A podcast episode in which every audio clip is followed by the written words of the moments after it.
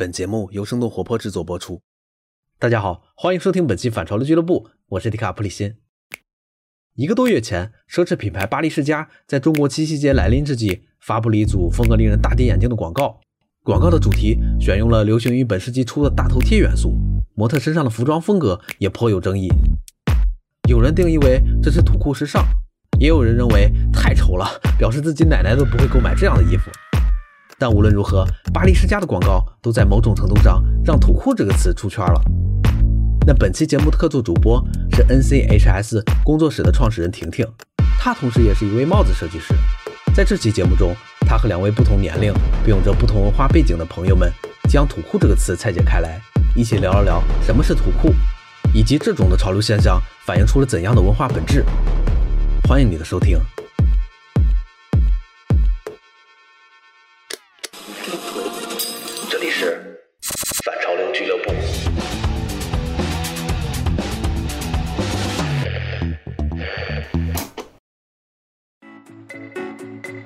Hello，大家好，欢迎来到本期的反潮流俱乐部，我是本期的客座 host 婷婷。嗯，我先做一下自我介绍，因为没有听过，可能很多反潮流俱乐部节目的朋友们不太了解我。呃，我是 NCHS 工作室的创始人，我是一名帽子设计师，啊、同时也是一个材料面料设计师。然后今天呢，呃，我邀请来的两位嘉宾是，你们要不要介绍一下自己？是我介绍自己吗？对啊不是你先说一下吗？你来介绍自己吧。我是嘉俊，我也是 NCHS 团队的一个成员，还有我是前媒体人。前资深媒体人，对我之前在做周末画报跟 Numero 大都市的主编，现在就开始自己做一点自己觉得比较好玩的事情吧。那我们另一位嘉宾，大家好，我是我叫幽静，你们两个是一个单位的嘛，一一伙的嘛，就我是才是真正的嘉宾，是不是？对不对？基本上是这样。你现在嗯搞清楚状况了。我也没有太多可说的，我做一些衣服的设计和这个室内空间的设计。我补充一下，就是因为其实我们三个人是 算是来自三个不同的时代。我是九零后，然后佳俊是，七零后，然后尤静 零零后啊，零零后个头啊，呃，八八零后，八零后。然后呢，我们三个人有三个很不同的呃文化背景，像我就是大陆人，然后我是香港人，尤静比较我是血统来讲是一半日本人，一半呃印第安人。我在英国出生长大的。所以你的中文为什么这么好？我学了很多年了，我们家里这个兄弟一个人学一门外语，他们帮我选的中文。小的时候六七岁开始学，一直学到现在。那你来中国有大概多久？我来上海快三年了，佳俊也是从香港来到上海，对吗？。对，我是零七年来的，所以现在已经十三。哇，那你基本上已经很本土化了嘛？呃，除了我的除了口音，你的口，除了你对除了我的的口音以外，其他都还好。好的，其实我们今天想跟大家聊的一个话题是土库，就是大家应该了解一些文化或者是对潮流比较感兴趣的听众朋友们，应该对土库这个词都很了解了。尤其是之前巴黎世家他们的一个 campaign 是用到了，就是七夕情人节的时候用到了土库这样的一个元素，然后也引起了很大的讨论。然后让土库这个词又从已经开始逐渐大众化的小众文化变得更加的引起了广泛的讨论。然后，但土库这个词语可能对于次世代，就是零零后来说是一个很熟悉的词，但是对于我们这次想要讨论的话，我很希望就是我们有不同时代和不同背景的人来一起去把它拆开来聊一聊。所以我在前期问了很多我的朋友，你们认为土库是什么的时候，我发现每个人的定义都很不一样。然后我就很想问一下你们两个人，就是对于土库是一个怎么样的理解？如果让你去给一个不知道的人做解释的话，佳俊，你觉得呢？七零后香港人，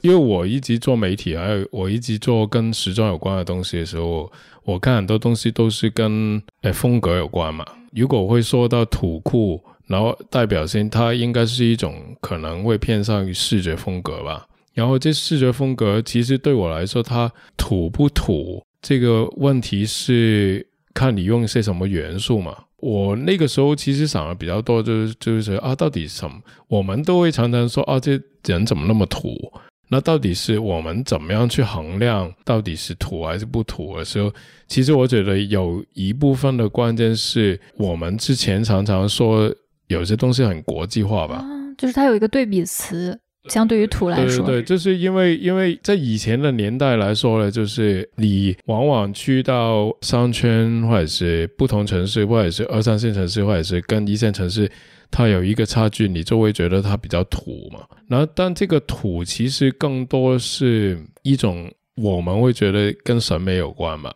就是你觉得审美有高低嘛，然后就产生啊，你这些东西很土，因为我现在的审美观已经跟你不一样了。这个东西其实，在时尚界会特别明显。一般来说，就是一线城市人就会觉得二线城城市的人比较土，二线城市会觉得三线城市比较土。这个概念是一种对比而产生的。其实。有有很多时候，我们怎么样用一些颜色，或者是有一些元素，最简单的来说，就是大家觉得那种大红大紫的花就很土。但问题是，其实如果你把它放在别的地方的时候，就是产生了一个冲突感的时候，它可能没你想象中那么土。这个土为什么能变成枯？就是其中我觉得有一个部分是因为现在有了网络，然后有社交媒体。所以其实有了社交媒体的时候，我们其实某程度是把这种呃审美跟信息打破了。就是以前可能很多东西都是从一线城市流到二线城市，再流到三线城市，所以这个审美差距是蛮大的。但其实现在对于年轻人来说，他比如说我在农村里面，我看的东西跟一线城市的人看的东西是一样的时候，其实我们并不一定会有那么大的审美差差距的时候呢，反而。对于不同东西的看法，它会变成风格化，所以土也变成酷，酷就是多多少少有一点就是 I don't care。OK，就是当你不 care 的时候，它有可能变成另外一个态度，对。那我土又怎么样？好的，那幽静你觉得呢？你算是一个外国人，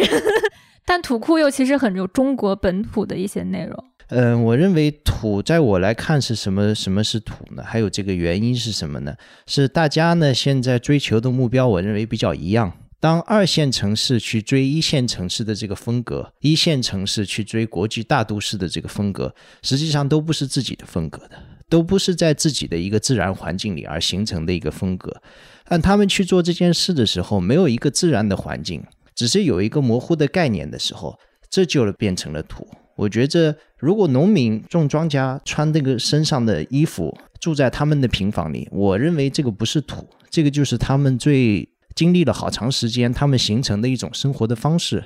但是非要穿着那种质感不好的西服去种庄稼的时候，为什么？因为县城里的人可能是穿那种西服，我认为就是土嘛。但是县从县城人来看他们，然后所以一级一级分下来。我觉得真实的东西呢，反而是没有什么土和不土的，因为就是那个环境造成的那种东西。嗯，酷，我们小的时候说是这个酷呢，说实话，我理解的酷呢，稍微有一点不一样嘛。我们小的时候形容他酷的时候，是讲这个人呢很平静，跟谁都能很平和、很随和的来相处。所以意思就是在你小时候在英国成长那个背景里的时候，对，呃，可能总体的西方也是。但长着长着呢，我们也开始用酷这个词来形容。好像不怎么笑，好像穿的相对时髦一点。那现在这两个词他们加在一块儿了，你会不 会就觉得？我觉得对于我来讲，没有什么太大的一个冲击。它并没有让你觉得这是一个很新的东西。对，嗯，我是觉得是真的挺土的，因为现在的他们穿的，我不并不觉得那个时候的人可能穿这个是土的。我认为现在他们这些穿这个和当时的比的话，那我反正觉得现在的这些人是真的是土的。如果用一个贬义词来来讲的话，我我会觉得这个土变成就真的是变成一个风格。现现在这个语境里面，就是很有趣的一点，就是时装这个东西就是反反复复都都在不停推翻前面的。这没有一个衣服最后设计出来之后，大家一起穿就 OK 的，就是我觉得这个是人的人或者是时装界的需求吧。但是你说这个东西是不是真的人类追求或者是什么东西，这个倒不一定。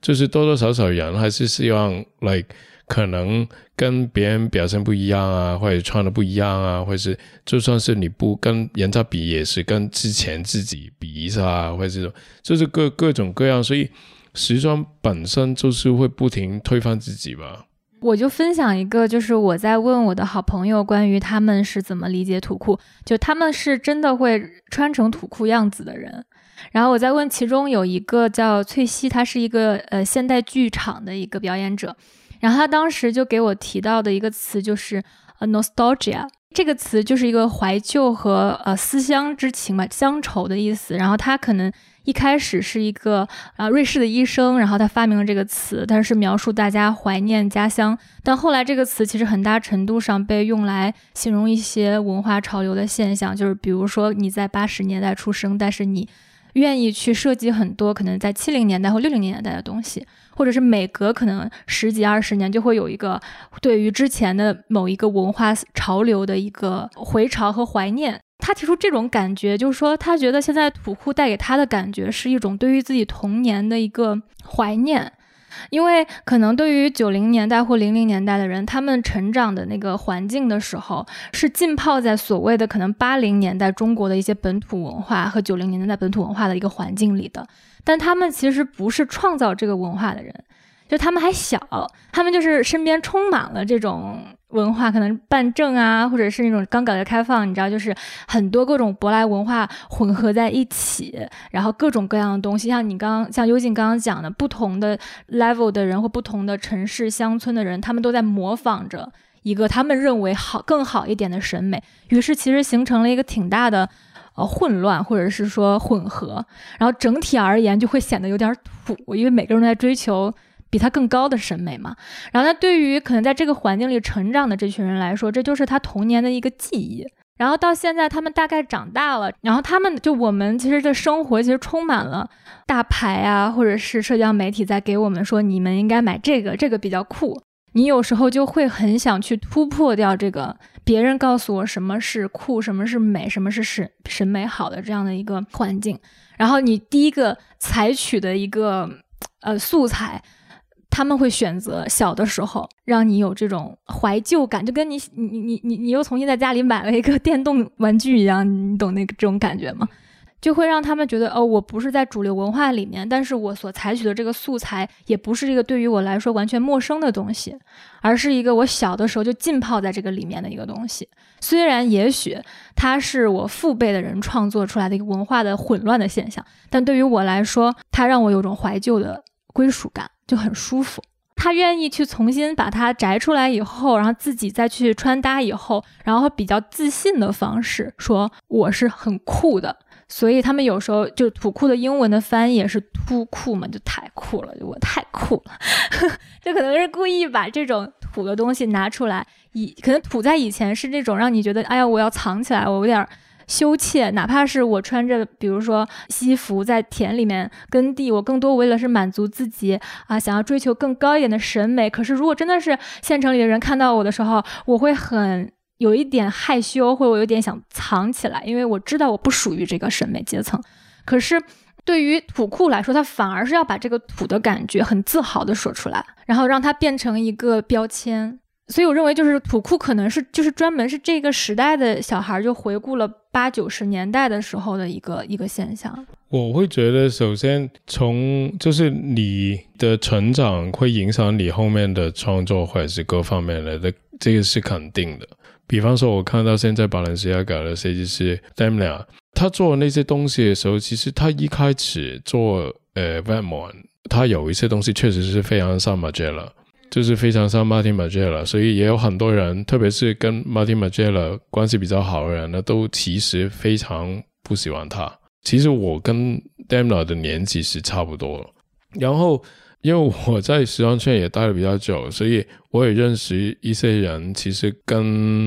Martin Margiela 也认识吧。所以有一段时间我蛮好奇，所以我突然去问，就是大家怎么看。然后那个时候。有一段时间，因为因为外网的 show 一开始的时候是真的很火，首先你就会很难挤进去，然后直到我最后真的去看了之后，我发现他的 collection 或者是他做的东西比我想象中有点不一样，然后之后我有机会跟他碰过面，然后聊了一下第一次，我还是抱一个比较质疑的态度去跟他聊。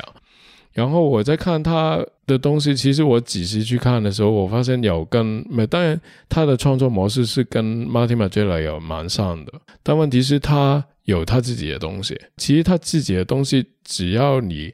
看几季之后，你大概能摸出他，其实他是一个蛮真实的设计师，因为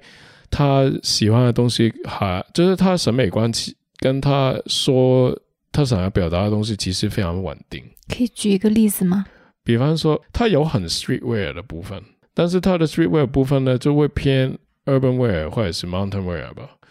像所以像 Matrix 这样的电影，《骇客帝国》对对对，就会在它 collection 里面蛮常出现。对，然后就是你看它的 collection 里面有一部分就是它那些女性都还蛮像妓女。为为为什么会？因为他成长背景，他整个 package 就就是第一，他做了做了很多那种很大的包，很像就是装棉被的包。对，然后就感觉蛮像难民啊，或者是什么，然后女生都会穿很紧的那种裙子，或者是连衣裙啊，或者是怎么样，然后男生都很像杀手，像杀手。对。所以其实很 Matrix，就因为巴黎世家是他现在在做嘛，然后刚好七七他也有了这个图库的这个 campaign，，其实就是很多人会觉得说他设计的东西是也是某种他文化的一种图库的反应。哎，我我会觉得他现在是唯一一个设计师做 postmodern，就是后现代主义吧。然后后现代主义的一个特点就就是跟现在最大反差就是后现代是比较有反思的。就是你是用审美来让大家去反思，其实这个东西也非常九十年代设计师爱用其实现在大部分的设计师都是用一个美好、塑造美好的方式来做做衣服，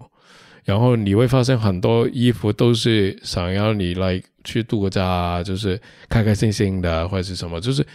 时装变成一个很纯粹商品的这个。这个方向嘛，就是为了让你付钱，让你开心，就是这个这个东西是跟 postmodern 有点不太一样。postmodern 有点让你不舒服，或者是去思考一下事情。就借借用这个做，就借用 fashion 作为载体，让你反思某一些东西吧。就是只能这样去说了。其实我觉得 Vivienne Westwood 到后期也有点这样去思考。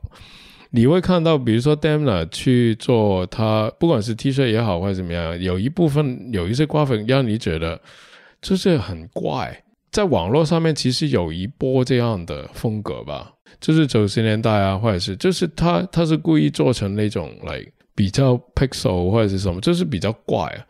尤其你是个设计师，而且你经常也会给这些 fashion house 做设计，那你觉得？就不说中国现在土库，或者是说土库延伸到不同文化语境里面有没有类似的现象？因为像刚刚聊的，比如说巴黎世家的设计师，他的这样的一个设计方法，其实很多人会觉得他是在用一种 call back 他小的时候的一些东西。我觉得跟刚刚我们想说，有一些人认为土库是乡愁，然后把他小时候东西拿过来，现在重新把它变成一种 style。你对于这种有没有就是一些看法，或者是？我的看法就像这个你们分析的一样嘛，可能原因有很多种，可能为什么他具体出了这个的设计，有可能是是有个人的影响在里面，而且现在这个资本主义好像把事情弄得没有这么纯粹，呃，是不是它代表一个品牌也有它的压力，因为品牌要宣传嘛。现在的人呢比较不注重这个东西本身，比较注重一个概念，好像有了概念是不是比较好宣传？那这个东西是不是有了一个概念以后，是到底是为了卖 Balenciaga 的其他的东西，还是他就是百分之百的想卖这些这一个系列的东西？这个我也不能百分之百的确认。但是呢，以我比较，我比较可能比较保守，我还是认为呢，呃，两个东西呢应该分开说。这个东西是东西，概念是概念。概念呢没有好，没有没有坏的，我觉着。但是东西是有好有坏的，一个材质、一个设计、一个颜色的搭配，我是说一个视觉的一个东西。打一个可能是不是太，我不不敢百分之百确定这个是不是恰当不恰当。比如说，我也很很虔诚的信耶稣，比如说打个比方，我不是啊，另外一个人也很虔诚的信耶稣的，但是我做出来的十十字架是烂烂的那种塑料感很强的那种，一点工艺也没有的。我戴在脖子上的心情是一样的。另一个人做的是，不管是银的还是铜的，是感觉很好的、很细的，所有的细节，所有的这个人的表情，是从艺术品来讲是表达的很好的。它的这个从概念上来讲，我们并没有什么区别的，我们都是信奉一个一个我们认为很神圣的东西。嗯嗯但是我觉得，既然东西做出来，我们要分开去看这个东西，单纯一点，就看这个东西做的好不好。然后呢，概念是概念。如果你问我的话呢，这是我的我的这个建议。所以说，当我看到一个东西的话呢，我还是想认真的去考虑这个东西是好不好，然后概念好不好是另外的，是两两个话题。我觉得，那这样一说的话，其实土库这种是就像你刚刚说的塑料的，可能是非常完成度很低的一个产品，因为它你知道，真的，比如说我的朋友们，他们就是去那种小店里面，然后专门买这种塑料的卡子，然后来加入到自己的 style 里面，它就是一个很自发的，然后不是成熟的一个货架上的产品，而是说是我自发的去把这个元素拿出来打乱一下我自己的元素，然后但是它也会精妙的去把握一种平衡，因为其实你从土中，我觉得很难诞生出所谓的酷，但是。我觉得“土酷”这个词是就是酷的人，他们想要去找新的元素，然后找到了土，但是他们会用自己的审美去平衡这个土的东西，然后去形成一种视觉风格。那你觉得哈，如果是两个十佳，那你怎么去定价它呢？我觉得如果我看一个东西的好坏的话，首先是一个质感和一个做工嘛，就是从美观的方面去考虑。呃，至于它背后的概念，我没办法去衡量它的多少。那现在的定价好像往往是概念定价占的比重比较多，但是工艺呢可能比较少，也不是所有的东西。但是我接触比较大众的东西，就以前的东西是一个一个特定的东西，在那个时代特定产生的一个东西，人们在想到它的时候把它拿出来，这是一个很正常的一个行动。但拿出来以后有没有把自己的东西加进去，这是一个问题。再一个就是有没有一个相对比较好的一个完成度。就像你讲的那个卡子啊、塑料卡那些东西，说实话也可以做得很好嘛。任何东西都是我觉得在质量、在美感上都是有一个好坏之分的。呃，概念有可能是完全一样的，因为做的事情完全一样嘛。做的事情就是把以前的东西拿回来，嗯，再重新做、重新搭配。很有趣，就是你说到我们总会从过去中找到一些东西，因为回到过去是比较容易的。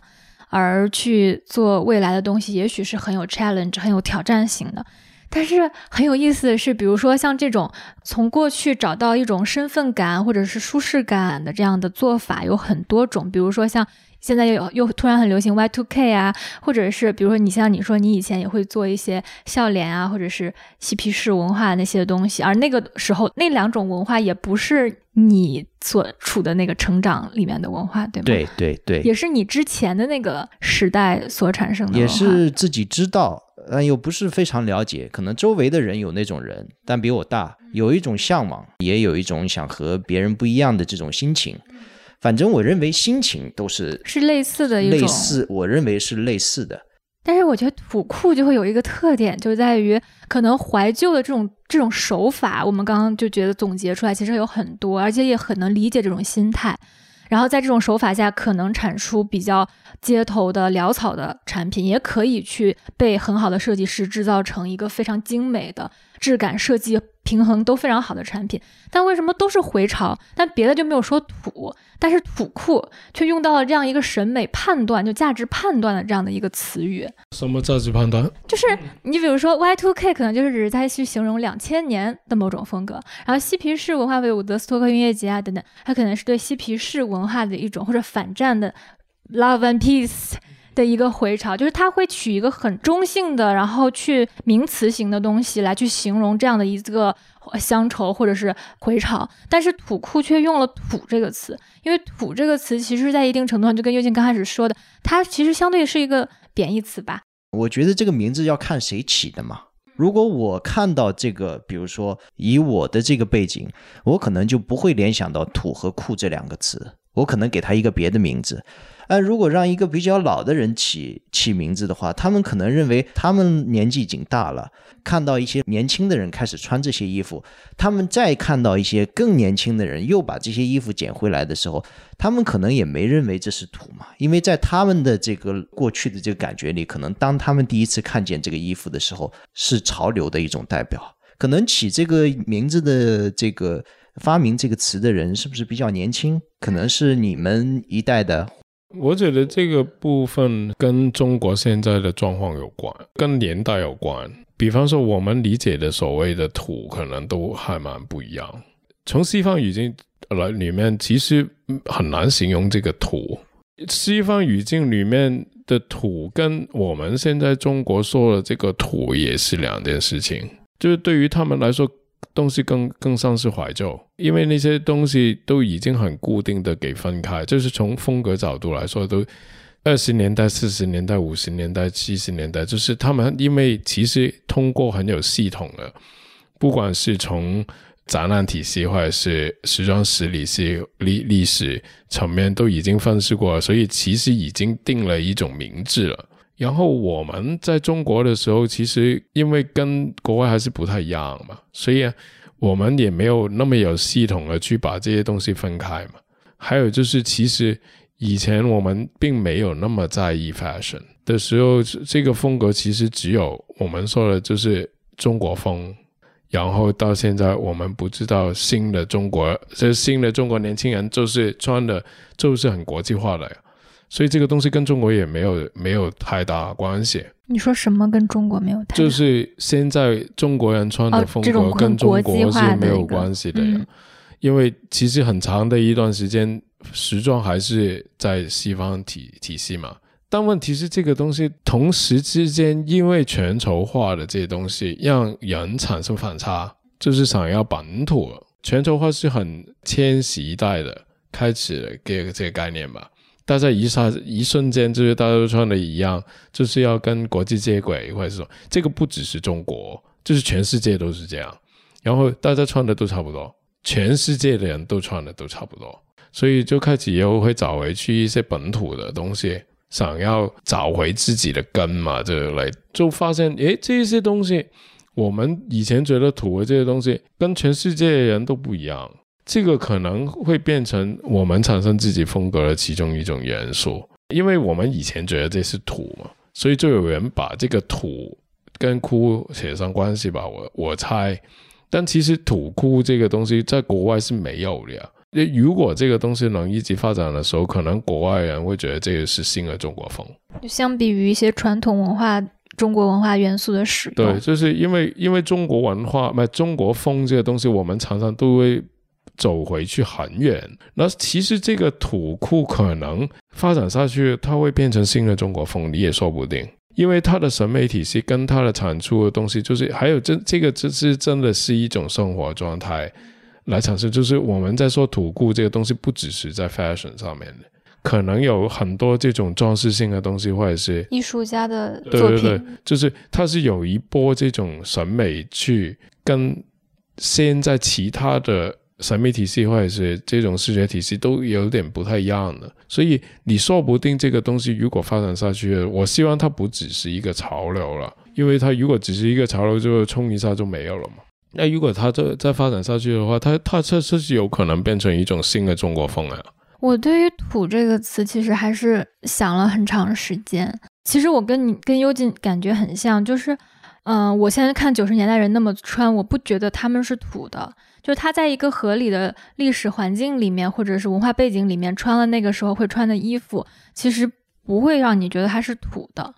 但是我再去问，就是我的爸爸妈妈的时候呢，他们好像这代人对于“土”这个词的感受会比我更深一些。然后他们可能会很快就会觉得，哎呀，那个时候我们，你看我们那时候穿的好土啊，哎，你看我们现在就不会这么穿。就是我就发现，就是中国的可能是不是就是改革开放以来，然后八十年代，然后又加上互联网，又加上全球化，然后又加上之前我们其实有一个文化断层，没有很深的这样的文化根基，然后一下子各种各样的潮流涌入进来了以后，就这二十年对于我们来说，接受文化是非常迅速的，但又是比较表面化的，所以你也很快的会觉得，哎，这个过时了。就是过时的这个概念对于我们来说就更快的发生，以至于当我们回顾九十年代哈两千年代所谓在中国的风格的时候，你记住的不是某一种风格，而是你感受它过时的这种感觉，就是你不断的感觉有东西过时，有东西过时，有新的东西涌入，新的新的大牌的设计出来，所以我总会在觉得有些东西在变土，或者有些东西就是中国本土在想去消化，但是消化不良。消化不良产生了一些很奇怪的一个变变形的一个形态。其实这个绝对就是跟资本主义相关了。我之前看过一本书，就是有一个日本的设计师吧，他说，但我忘了是谁，他不是 fashion 的 designer，他可能是产品或者是什么，他就说，其实不停改变风格这事情啊，就是因为你要不停让大家买东西，所以你必须要推出来的一件事情，因为。比方说，你有一个手机，你可能可以用五年，这不行呀！就是你五年才换一个手机，然后我这公司怎么活啊？所以我每一年换一个风格，就是但里面的东西是一样的。那但问题是，外面换了，里面一样你也买啊？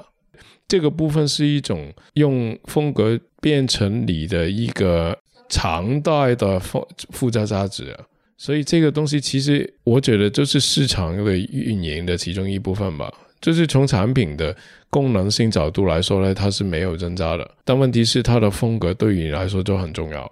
但是至少就比如说，我觉得对于西方来说也是，或者是美国消费主义也是后面八十年代开始变得非常的疯狂，也是快速的给你提供很多消费的可能性。但是它相对还是有一个它特定的阶层和特定的审美背景，然后在这个特定的阶层和审美背景的前提下，它去去。接受一些新的信息，然后也会对他有一个比较稳定的判断和去啊选择。但对于可能八十年代或九十年代中国人来说，他之前很多东西是空白的，所以说它像一个空白的器皿，然后再去接受很多这些信息和碎片的时候，它很它没有这个消化，就跟你突然进食了很长一段时间，你突然吃东西。可能你的肠胃也不太懂得如何消化，然后它就会产生很多呃有趣的符号，是本土消化的这样的一个符号。你就比如说那个时候，可能呃爸爸妈妈会有那种所谓的爆炸头和喇叭裤，但是同时他们可能背后是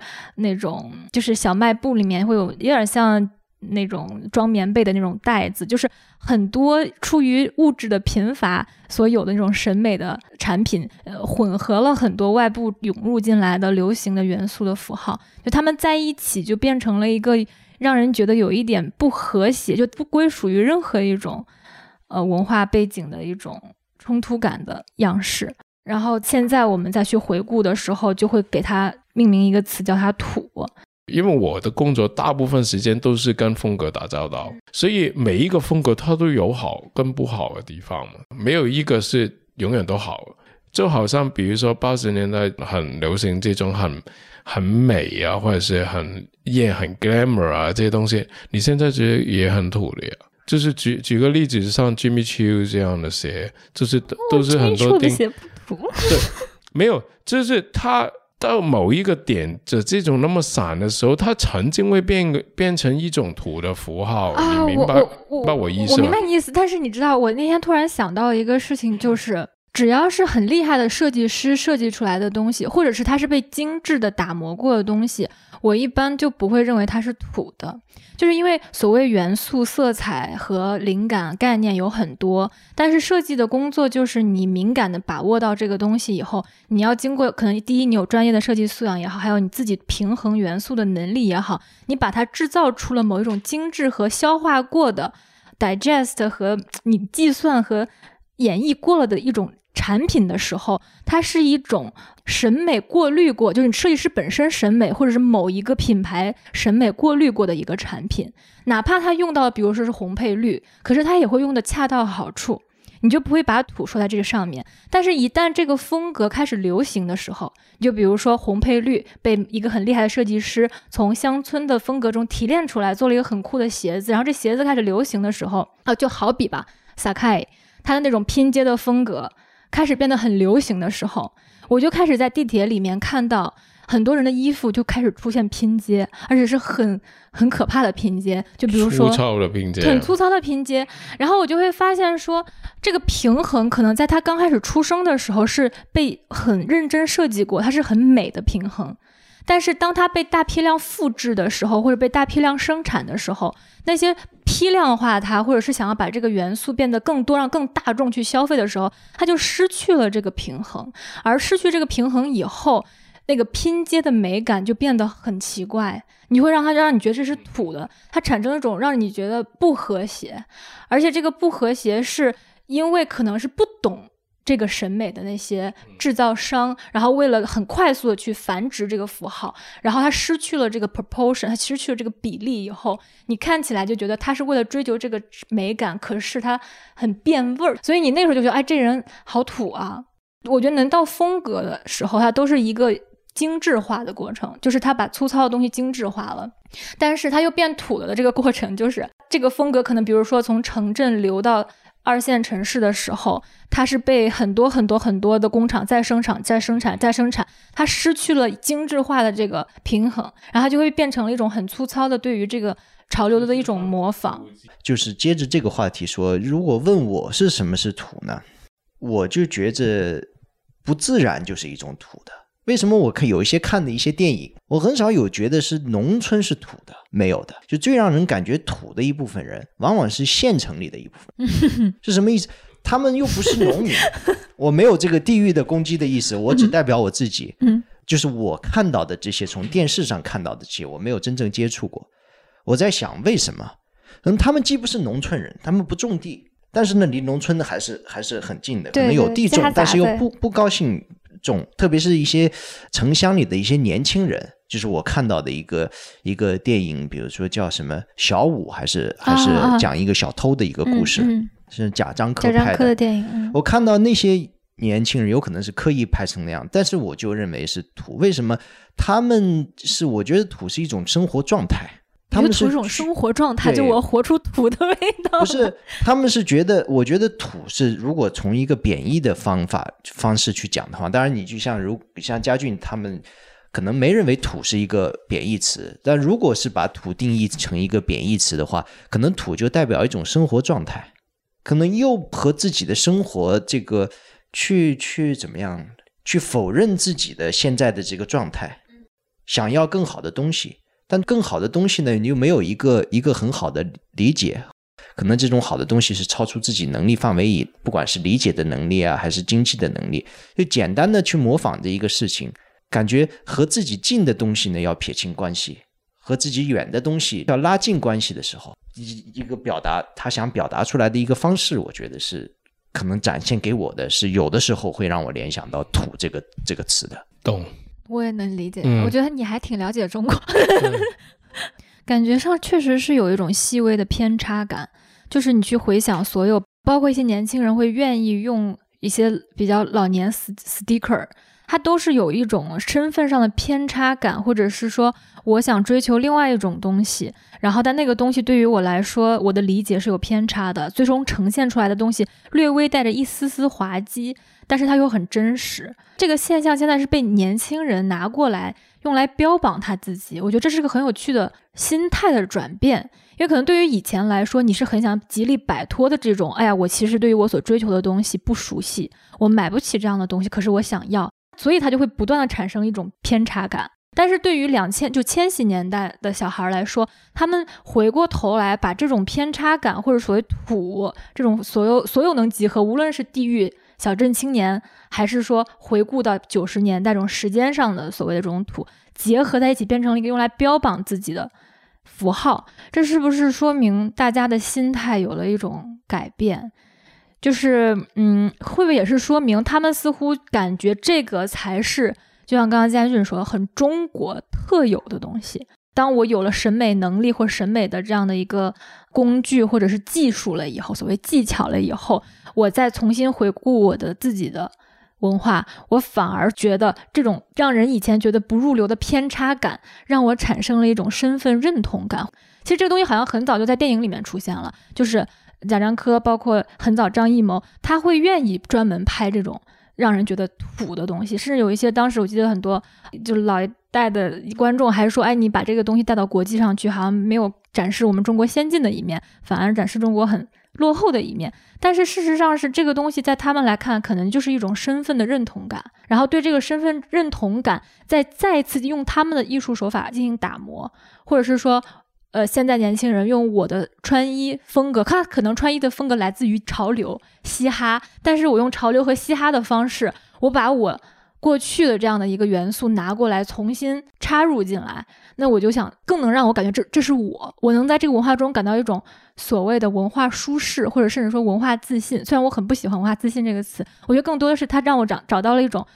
我自己觉得自己很酷，而不是我要不断的不断达到一个别人告诉我酷的标准。这样的一种心态的转变，那你们会觉得这个东西跟中国的连接，就是我的感觉就是，呃，在土库或者出现之前呢，就是会有很多很多的都是来自于欧美的审美，然后最多也就是我们对于欧美的审美进行一个本土化的消化，就比如说我用中文唱 rap，然后我或者用方言唱 rap，但是在一定程度上就是。它还是一个你要去找到一个别人的标准是什么？包括像有些人就是说，呃，我喜欢听这个风格的摇滚，然后什么才是最好的？就是他们会愿意有有，甚至是对于喜欢这种就音乐的人都粉丝都会形成一个鄙视链，就我才知道这个标准里是更好的。可是这个标准不是他文化里的，但是土这件事情我就觉得很中国，而且是很近代中国。出现的一个现象，就是现在，然后现在年轻人可能用土库这个事情，这个标准在我手里，就跟我们三个人说半天都没说清楚土的标准是什么。我我就觉得这个东西其实并并没有一个很正式的标准嘛。但你说像乡愁或者是什么，乡愁是什么？就是呃，nostalgias 哦，乡愁，乡愁，对，乡愁，说三是山丘。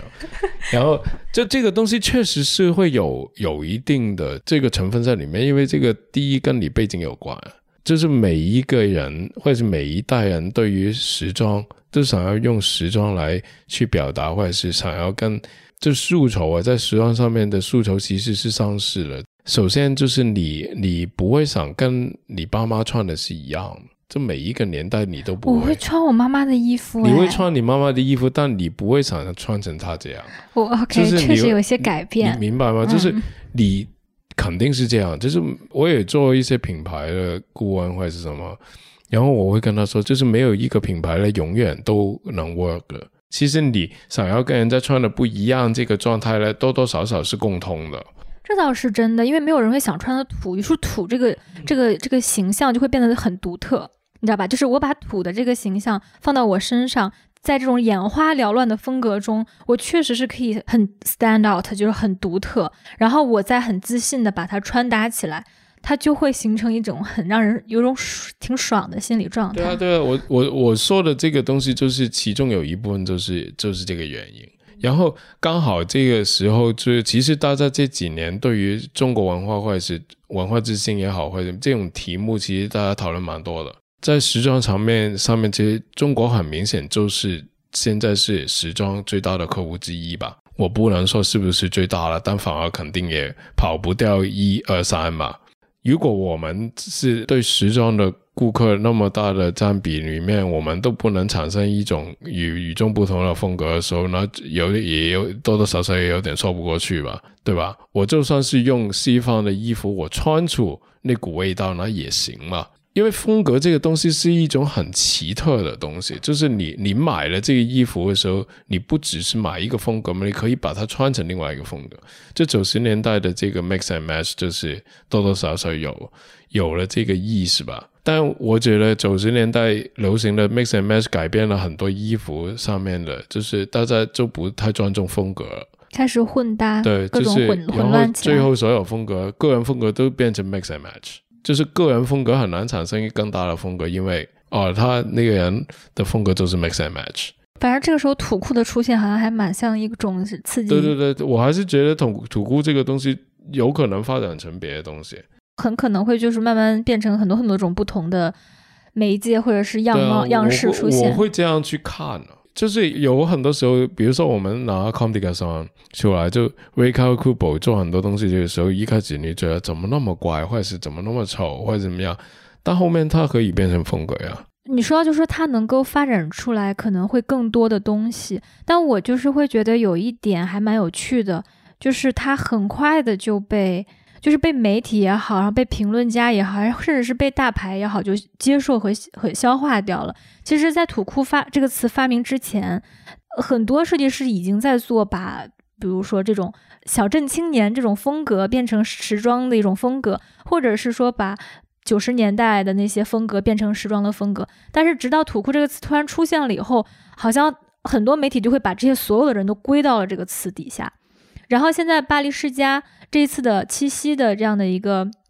广告，又使用了这样的一个风格，就它可能一开始很小众，可是它有一个很大的潜力，就是让更多的人去想要讨论它、理解它，甚至是跟它产生共鸣的这样的一种潜质。所以我一直都觉得巴黎世家的这一次坎聘很聪明，就他一定程度上跟他自己的这个设计手法有一点点，他不违和，因为它本身也是有这样的设计感觉。但同时呢，它又切中了一个现在正在扩大的小众文化，也就是土库这种文化，有很多喜欢和关注文化的人都会去关注到它，并对它进行解读。但又它又不像可能有些其他的亚文化，它只可能存在在小众。一个圈子里对他有共鸣，土库这个东西，它反而是能够让很多很多大众也对它产生一个共鸣和去讨论它的可能性，所以它就变成了一个还蛮成功的 campaign。但我也会回，就是回过头来想说，就是现在很多的大牌可能在九十年代或者是呃零零年初的时候进入中国市场，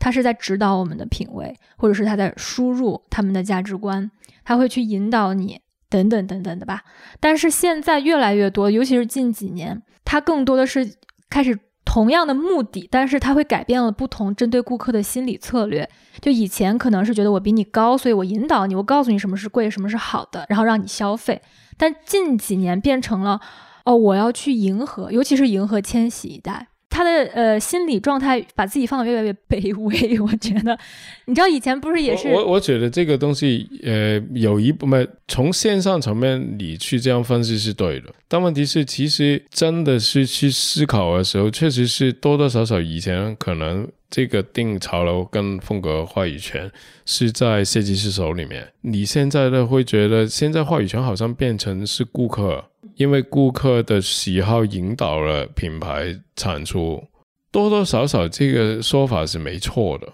但问题是，其实创造风格这部分呢，还是在还是握在设计师手里面。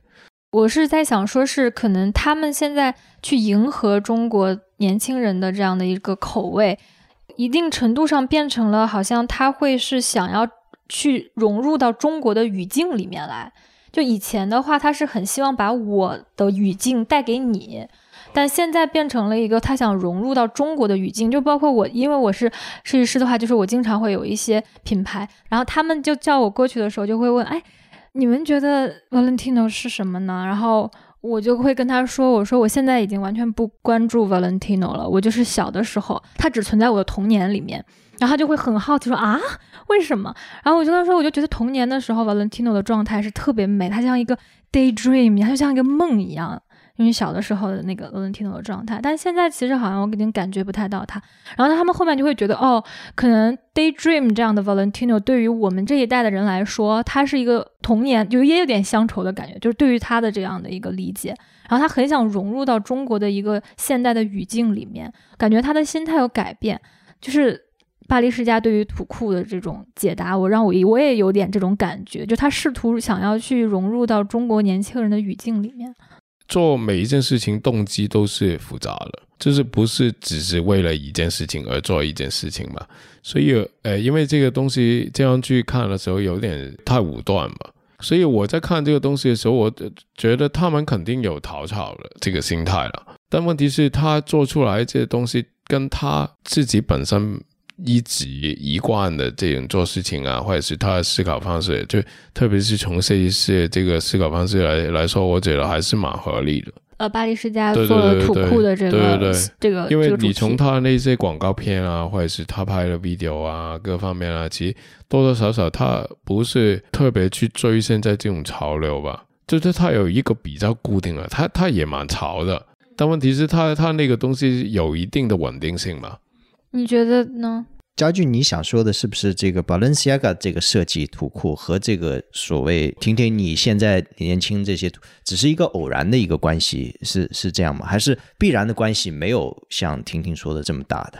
对，我就是是觉得我觉得不是为了也有凑巧的对对对，我觉得这个就是他他这个东西就是刚好也碰到这些东西，然后这其实这些事情扎在一起其实蛮合理。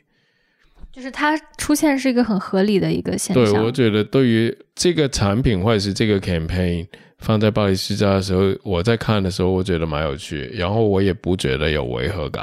对，就是我会觉得他做这个东西，首先跟他平常做的那些东西其实有一定的共通性嘛。嗯，这个共通性我其实一开始也是肯定的。我觉得就是他做这个事件让我感觉很合理，而且做得很好，很巧妙。因为土库，像我刚刚说，它能引起不了解土库的中国人对他产生情感共鸣。但是这种身份感可能只有这一定年代的的人才会能从中感受到身份感这样的一个职能。但我后来就发觉，这个东西其实是有共通性的，在各种文化里面和各种年代里面。然后它会有共同的人的那种共情和创作的动机，以及呃引引起人们的共情的是什么，然后然后再会被商业符号化，就比如说被巴黎世家符号化，或者是被巴黎世家变成了一个去跟中国顾客进行沟通的一种媒介的一个手法。但我会觉得很有趣的是，在于我觉得这是一个中国特点的一个开始，就可能我们找了很多它的共通性和合理性，然后我一直会在想说它的独特性在哪儿。然后对于我来说，可能就是在于它有一丝现代中国文化的可能了。就比如说，如果我是一个，如我梁我是梁毛毛那个年纪，可能我长长大了，我要再去英国念书，我脑子里面就会有一个文化的。呃，数据是来自于啊，我小的时候知道有土库这样的一个概念，我知道有一群人可能会用了一个改刚改革开放的风格，或者是小镇的风格，然后来把它变成一种我艺术形式也好，服装风格也好，甚至是商业的符号也好，那它就存在在我的记忆里面，而且它是关乎很近代的，就很跟我生活很相近的一个时代的中国符号，而不是一定要追溯到嗯文革之前那种民国时代，或者是要追溯到。嗯，很古老的中国文化让我感受不到生活气息，所以我觉得这可能是一个刚刚慢慢的开始有了现代符中国符号的一个。现在符号，我刚才一直没插上嘴啊。你说，在我来看呢，我觉得，我觉得把以前的东西拿来用也没什么，没什么不好的。以前做衣服，年轻的时候啊，也是想创新，做别人没有的这个东西。但实际情况呢，是人总会被这个环境影响的。再一个呢，我觉着我我怎么能够对于我的作品真实，对于我真实呢？还是我要把东西做好。以前有这个介绍我自己的东西的时候，以前还有人问，现在也没人问了。以前有人有这个机会介绍自己的东西的时候，总是我要把我的概念先说出来。好讨厌啊！我很之后呢，我就讲衣服就在这里，衣服就在我旁边。我现在更愿意别人先看到这个衣服，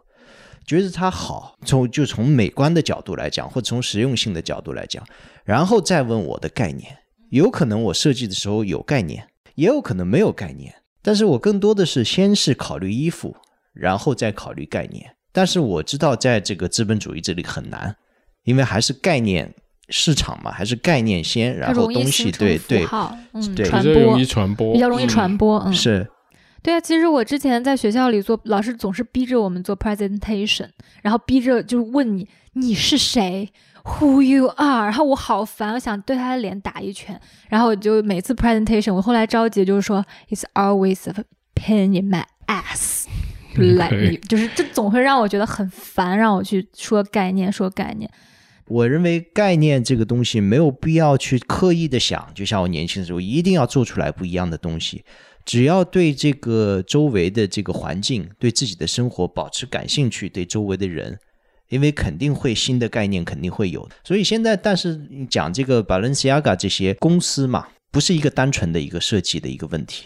是老板和设计师和买东西人的一个三角的一个关系。可能我们因为背景不同，因为其实我之前也说，就是我们大家每个人，无论你是干什么的，但都有一个共同的身份，就是一定会是一个消费者。但是可能出于啊你背景的不同，你对于这一个广告的感受也会很不一样。我最后就以我特别喜欢的，在我问了很多你认为土库是什么这样的一个我的一个朋友，也是我的一个我的侄女，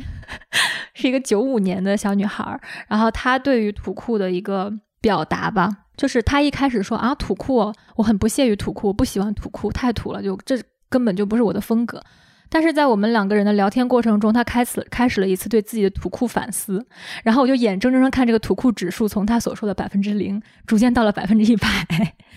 他后面就活生生的上演了一次打脸行为，就到最后说：“我咦，我觉得我好像很土库，我感觉我挺喜欢土库的。”对自己进行审视了以后，他从一开始说啊土库我才不喜欢土库，到后面他就说：“ 我觉得土库挺好的。”所以我觉得这是让我觉得很好玩的一个事情。然后也可能确实就是土库的边界很难定义，甚至不知不觉中你已经土库了，你都不知道。好的，那今天就是以上就是我们这一期的反潮流俱乐部对于土库七零八零九零后 对于土库的一场漫无边际的讨论。那我们就跟大家再见，这期节目就这样子，谢谢再见拜拜拜拜。好了，以上就是本期反潮俱乐部的内容。那如果你喜欢这档节目，可以分享给你的朋友，或者在苹果 Podcast、Spotify、喜马拉雅以及网易音乐等平台上给我们评分留言，这将对我们十分有帮助。